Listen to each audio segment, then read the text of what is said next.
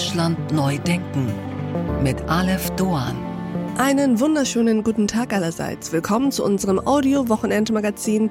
Wie schön, dass Sie dabei sind. Wir blicken heute in die Schlafzimmer und in die Zukunft unserer Verhütung. Wir sinnieren über die Kettensäge und ihre politische Dimension.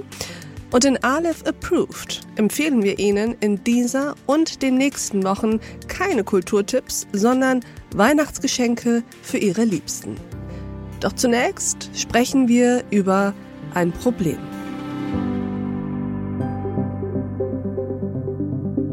Die Empathie ist erschreckend gering und die Gleichgültigkeit ist erschreckend hoch. Und das ist neben dem Schock, dass man so gehasst wird, eigentlich mindestens der zweite tiefe Schock.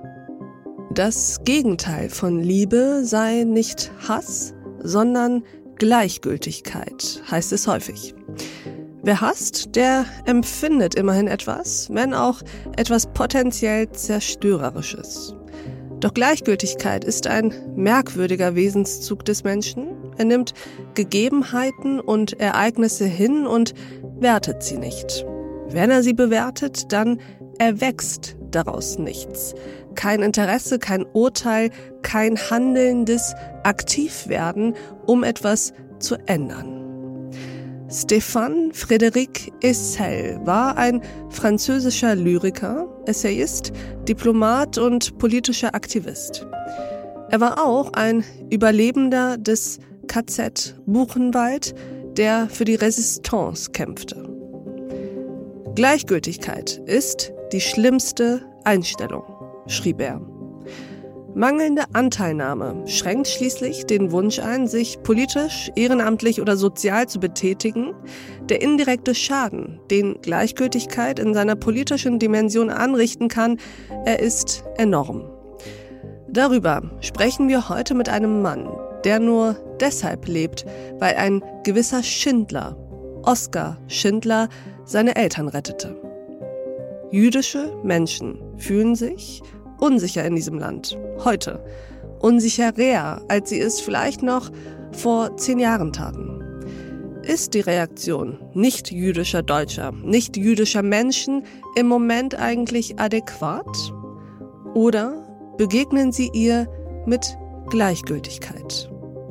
Was passiert mit einer Demokratie, wenn sich Gleichgültigkeit in der Gesellschaft breit macht und Demokratinnen und Demokraten, die sprechen, kämpfen und streiten, immer weniger werden? Darüber sprechen wir mit unserem heutigen Gast. Meine Damen und Herren, Michelle Friedmann.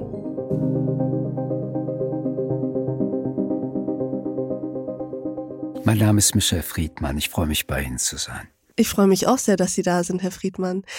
Wir wollen über Dinge sprechen, die miteinander zu tun haben. Zunächst einmal über, ich würde sagen, so etwas wie die Lage der Nation, über Ihr Buch dazu, Schlaraffenland abgebrannt, Fragezeichen. Und wir wollen über Gleichgültigkeit sprechen. Als Ein wichtiges Thema in dem Buch, ja. Ich Absolut. glaube, Gleichgültigkeit ist etwas, was uns in den letzten zehn Jahren äh, sehr deutlich vor Augen wird. Und ähm, ja, ich freue mich drauf. Ich mich auch sehr.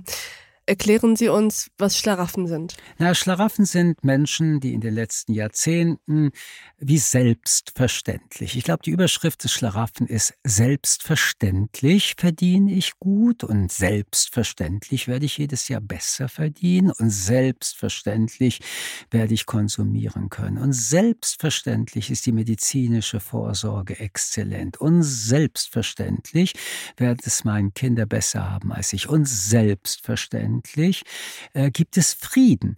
Erstens, nichts ist mehr selbstverständlich. Alles bekommt wieder den Wert, dem auch beigemessen werden muss. Nur wir haben ein Problem. Wir haben in den 30 Jahren Schlaraffenleben uns auch nicht anstrengen wollen, was die äh, Struktur, die Digitalstruktur ist, die geopolitische Struktur ist und vor allen Dingen die Bildungsstruktur. Unsere Schulen sind noch genauso schlecht wie vor 30 Jahren.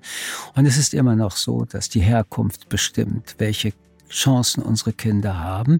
Ganz ehrlich gesagt, auch deutsche Kinder. Diese Herkunft ist nicht nur geografisch, sondern auch sozial zu bemessen.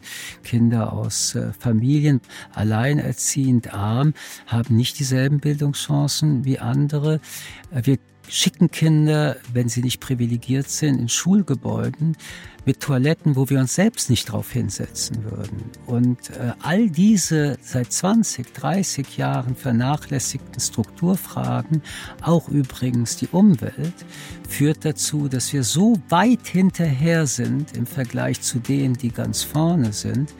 Und ein letztes, das gilt auch für unsere Demokratie. Wer 30 Jahre Demokratie für selbstverständlich hält, merkt nicht, wie sie von allen Seiten aufgeknabbert und zerbröselt wird. Und an dieser Stelle blenden wir uns aus. Diese Folge in voller Länge finden Sie auf thepioneer.de und in unserer Pioneer App.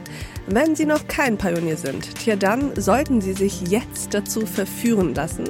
Probieren Sie es aus, hören Sie sich all unsere Podcasts an, lesen Sie all unsere Artikel und Newsletter, kommen Sie zu unseren Live-Events an Bord. Ich verspreche Ihnen, es lohnt sich. Bis dahin, auf sehr, sehr bald. Ihre Alef Doan.